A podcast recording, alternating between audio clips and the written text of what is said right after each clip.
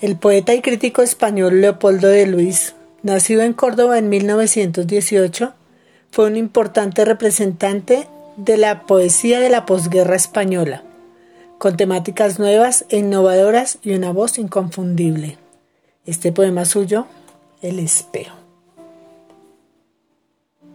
Con los ojos vendados nos miramos cada día delante de un espejo para hacer solo imágenes nuestras que no veremos.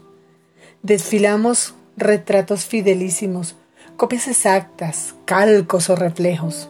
Resbalamos por aguas espejeantes, como narcisos ciegos. Debo de ser la sombra, los perfiles, la refracción de ese cristal o hielo. Debe de ser el doble repetido, el náufrago en el fondo de ese sueño. Qué culto extraño ante el cristal la luna, de extraterrestre, de astronauta muerto, girando sin sentido en la órbita cerrada por el pecho.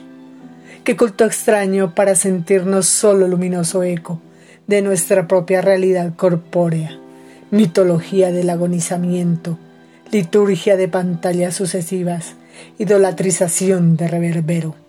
Solo somos figuras proyectadas sobre un cristal, pero jamás nos vemos.